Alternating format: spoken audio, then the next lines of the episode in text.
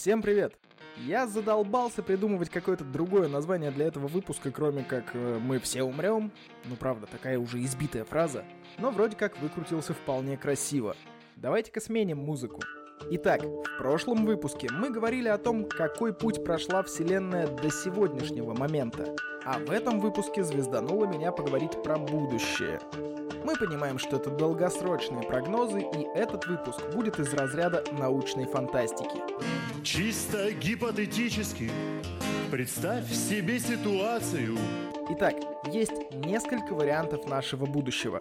Начнем с парочки очевидных. Это большой разрыв и большое сжатие. Интуитивно понятные названия, да? Все понятно. Абсолютно все понятно. Ну все тогда, расходимся. Все, уходите. Все, все, все. Ладно, если вы еще слушаете, расскажу. В принципе, у нас есть два вопроса. Конечна ли Вселенная и как поведет себя скорость ее расширения в будущем? Если эта величина с течением времени станет меньше, чем вторая космическая скорость для Вселенной, то нас ждет сжатие. Вторая космическая скорость — это минимальная скорость, которая может перегнать гравитацию, скажем так. Ее еще называют скоростью убегания. В общем, если скорость убегания будет больше, чем скорость расширения, то гравитация начнет скукоживать Вселенную внутрь себя. Ах, гравитация, бессердечная ты сука. И мы придем в конечном итоге примерно к той же сингулярности, от которой начали. Но нас, строго говоря, уже не будет, ну, если только не перескочим через телесную оболочку в какой-нибудь больцмановский мозг. О нем поговорим конкретнее в другом выпуске, а сейчас нам хватит того, что это гипотетический объект, который обладает самосознанием. Вообще это классно показано во вторых Стражах Галактики, если смотрели. Вот этот вот папаша Разумная планета и был грубоватым представлением больцмановского мозга. Ну ладно, мы немного отвлеклись. Давайте теперь про разрыв поговорим. Если расширение Вселенной продолжится с ускорением, то можно будет говорить о том, что когда-нибудь скорость этого самого расширения будет превышать скорость света. Представьте себе, что все вокруг начинает удаляться от вас со скоростью света. Сначала далекие звезды исчезнут, потом солнышко, потом далекие приятели пропадут из вашей жизни не фигурально, а вполне себе физическим образом. В конечном итоге любой объект начнет распирать изнутри со скоростью света. Что будет дальше, неизвестно. Физика перестает работать, так что даже придумать мы ни черта не можем. Вообще, сторонники этой гипотезы опираются на вполне конкретное уравнение, в котором есть и постоянная Хаббла, и масса Вселенной, и уравнение состояния, которое зависит от темной энергии. В общем, черт ногу сломит. Но, в принципе, история годная. Еще помнится, мы в подкасте обсуждали ложные вакуумы и соответствующий им армагеддец. Напомню, идея в том, что наш вакуум ложный и лежит в некоторой энергетической складке, грубо говоря. И как только какая-то частица перескочит через эту складку, или как он правильно называется, потенциальный барьер, и упадет в истинный вакуум, она моментально начнет тянуть за собой всю Вселенную со скоростью света. Ученые успокаивают, что ближайшие миллиардов 10 лет нам это не грозит. Вот как только что-то начнет пропадать с дальних рубежей небосвода... Ладно, у меня в загашнике есть еще пара интересных вариантов. Однако Иван Дурак, как истинный дурак, достал из отбоя Стадова кадымного туда. Вообще до сих пор не очень понятно, расширяется Вселенная или сужается. Это очень интересно выглядит. Представьте, что вы сливаете воду из ванны. В ванне плавают несколько корабликов. Что увидит матрос, который находится ближе всех к сливу? Как удаляются от него другие кораблики. Воды между ними становится больше. Самые дальние кораблики удаляются быстрее, а те, которые поближе, медленнее. Ну, потому что на самые дальние кораблики слив действует меньше, что логично. Собственно, слив и есть та точка, в которую все попадет. Так что главный вопрос это, есть ли жизнь после слива. Я знаю, что многие уже догадались, к чему я веду, но все же не все такие звезданутые на голову. Итак, меняем слово «вода» на слово «пространство», а слив на черную дыру. Кораблики, в принципе, можно оставить, можно заменить на звезды, но картине не мешает.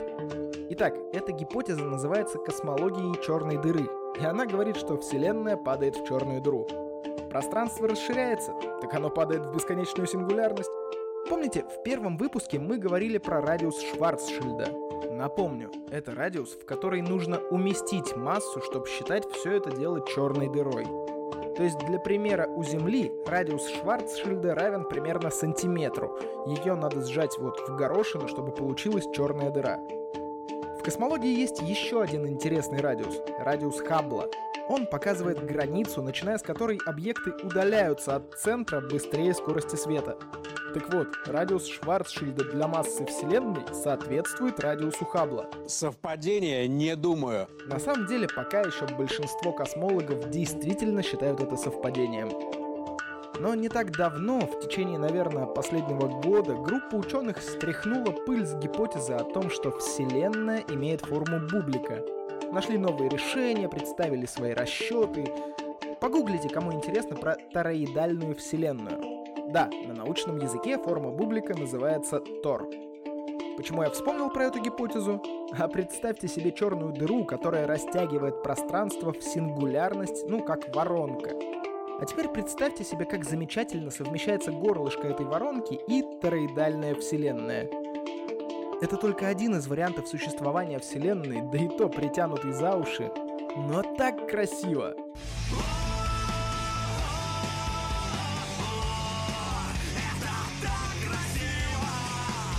А теперь представим себе воздушный шарик. Можете повторить этот опыт дома. Нарисуйте точки на шарике. Пока надуваете, периодически замеряйте расстояние между этими точками.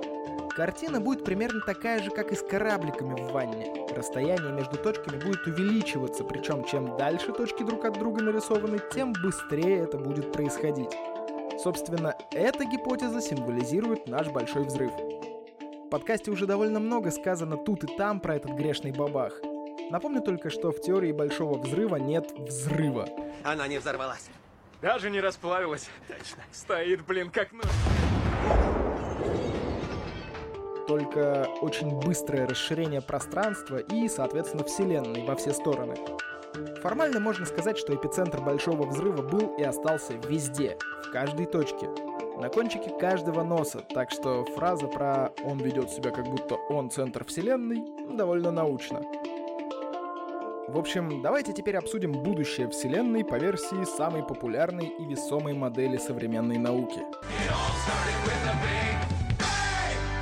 Итак, пока идет эпоха активного рождения звезд. Но когда межзвездный газ постепенно закончится, старые звезды погаснут, а новым будет не из чего зажигаться. Начнется так называемая эпоха распада – Постепенно будут гаснуть красные карлики, остальные звезды эволюционируют до всяких белых карликов, нейтронных звезд и черных дыр. А большая часть скоплений и сверхскоплений галактик уже объединились в просто крупные галактики. Звезды уже попересталкивались друг с другом. В общем, потихоньку начинается распад протонов. Следом идет эпоха черных дыр. Изредка встречаются нейтронные звезды, но в основном Вселенная усеяна элементарными частицами и черными дырами. Они уже сожрали все, что могли, так что теперь осталось только излучать. Помните, мы обсуждали излучение Хокинга, виртуальные частицы, тырпыры. В общем, это один из двух основных вариантов, как черная дыра может излучать. Второй вариант мы тоже видели – гравитационные волны при столкновении двух черных дыр. У самой эпохи тоже есть два разных исхода. Первый – черные дыры распадаются окончательно, и Вселенная с тех пор наполняется только всякими нейтрино, электронами, позитронами, кварками и фотонами. Температура практически нулевая. Эпоха вечной тьмы. Возможно, тут появится больцмановский мозг, который мы уже сегодня вспоминали. Последний этап, который нафантазировали ученые – время возврата Пуанкаре для массы Вселенной – это значит, что вся масса Вселенной соберется в то же состояние, с которого начиналась, то есть к той же сингулярности или что там было в самом начале. Этот момент может и не наступить вовсе. Тогда Вселенная просто станет практически пустой, холодной и безжизненной.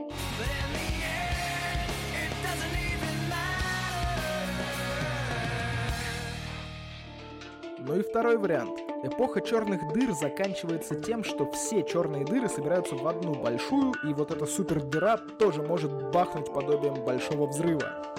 Собственно, космология черной дыры тоже может в какой-то момент закончиться большим взрывом внутри черной дыры. Ну, в общем, та самая жизнь после слива. Вообще, на мой взгляд, ученые придумали очень много гипотез, говорящих о том, что Вселенная переродится в нечто другое после смерти. Своеобразная научная религия получается. Сайенсисты какие-то, ей-богу. Вот как-то так оно и может случиться.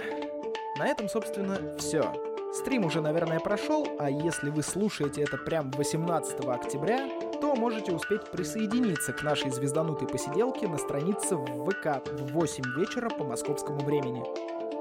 Как всегда, лайки, репосты, комменты и прочие интернет-ритуалы категорически приветствуются. В вашей ленте я уже появился. Давайте теперь подкинем этот подкаст вашему интернет-окружению. В конце концов, для того, чтобы его слушать, не обязательно даже от мемасов отвлекаться. А если хотите выразить более материальное спасибо, ну, добро пожаловать на Patreon, в группу ВКонтакте или на сбор в Тинькофф. Все довольно просто. Ссылки можно найти в описании подкаста и в группе ВКонтакте. На этом и закончим. С вами был Роман Юдаев. Услышимся в следующем выпуске.